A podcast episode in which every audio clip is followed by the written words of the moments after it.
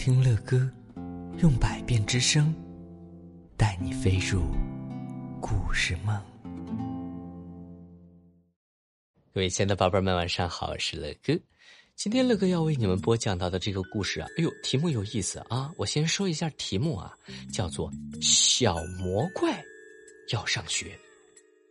这位宝贝他说：“乐哥，这是我第二次向你推荐《哈利波特》的故事了，能不能给我讲一个呀？”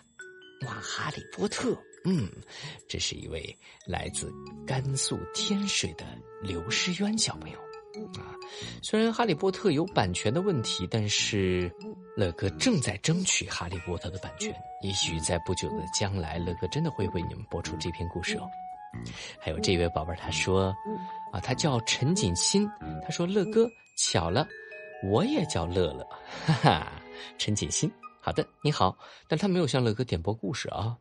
而这位宝贝他说，乐哥叔叔啊，天哪，为什么要加一个叔叔？哈哈哈哈你们真的希望乐哥暴露年龄吗？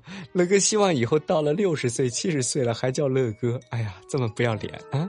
好的，他说乐哥叔叔，我是来自重庆大渡口的刁静涵小朋友，我想听好想上学的故事。我没有都在听你讲的故事，我也想你看到我的留言，讲我点播的故事啊！估计这是宝贝儿自己打的。所以有一些字可能有点顺序，有点错误，但是乐哥知道了。你想听一篇关于上学的故事，我们有心的胖熊老师为你找到了。我们可爱的猴子老师要为你们剪辑这一篇小魔怪要上学的故事了。我们一起来听吧。小魔怪要上学，即将开始喽。这篇故事啊，是由法国的玛丽。阿尼斯·高德哈，啊，创作的文字，由法国的大卫·派金斯创作的图，由我们国家的李英华翻译的，由湖北美术出版社出版。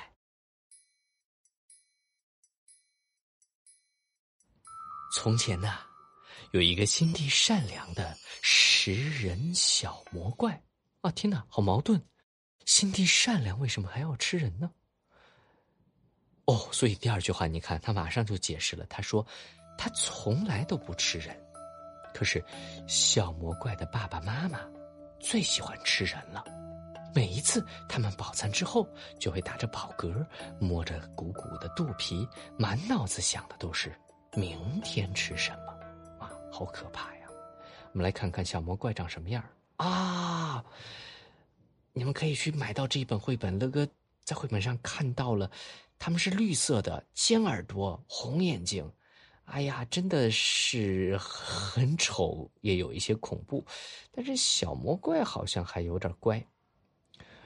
好，我们继续往下听。哎，爸爸妈妈从来都不陪小魔怪玩游戏，从来也不给他讲故事，在小魔怪的家里啊。没有甜甜的苹果派，没有可口的牛奶米饭，也没有好吃的水果蛋糕。嗯，好可怜。小魔怪讨厌这一切，他总是一个人待在自己的房间里，一会儿大喊大叫，一会儿跺脚。爸爸妈妈受不了了，就大声的训斥他：“捣蛋鬼，捣蛋鬼！”你吵得我们一点胃口都没有了。哎呀，他爸爸妈妈要吃人是不是？只有一件事情可以让小魔怪感到快乐，那就是藏在茂密的小树丛后面，偷偷的看小朋友们玩游戏。小朋友们玩的多开心呐！他们怎么能玩出那么多花样呢？小惊讶极了。啊，那个看到好多小朋友们在玩球，小魔怪躲在后头在看。有一天呢，小魔怪捡到了一本书，那是一个粗心的小朋友丢下的。书里有漂亮的插图，还有一些小小的黑黑的符号。小魔怪把书夹在胳膊底下，飞快的跑回了家。他知道那些小小的黑黑的符号会讲出很多好听的故事。嗯。可不是吗？乐哥现在就是看着这些小小的符号，在给宝贝们讲故事，是不是？晚上啊，小魔怪拿着手电筒，躲在被窝里，仔仔细细的把这些符号看了一遍又一遍。可是他不认字儿啊，所以他根本就不知道这些书上在说什么。小魔怪难过极了。第二天一早，他就做出了一个重要决定，他要向爸爸妈妈宣布：“我要去上学，我要去读书。”爸爸满嘴塞着饭，口齿不清的说：“不要说蠢话，吃饭吃饭，快吃快吃。”妈妈嘟嘟囔囔的说：“别耍小聪明，快吃饭啊，快吃。”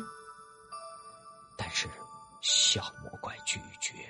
吃任何东西。那最终，各位亲爱的宝贝们，小魔怪能不能去学校上学呢？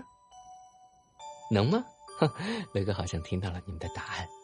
在下一集里，乐哥继续为你们讲小魔怪去上学的故事。下一集我们再见吧。好了，各位亲爱的宝贝们。今天的故事，乐哥就讲到这儿了。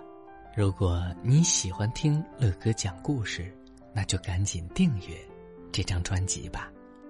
更多精彩的故事，尽在睡前读给宝贝听。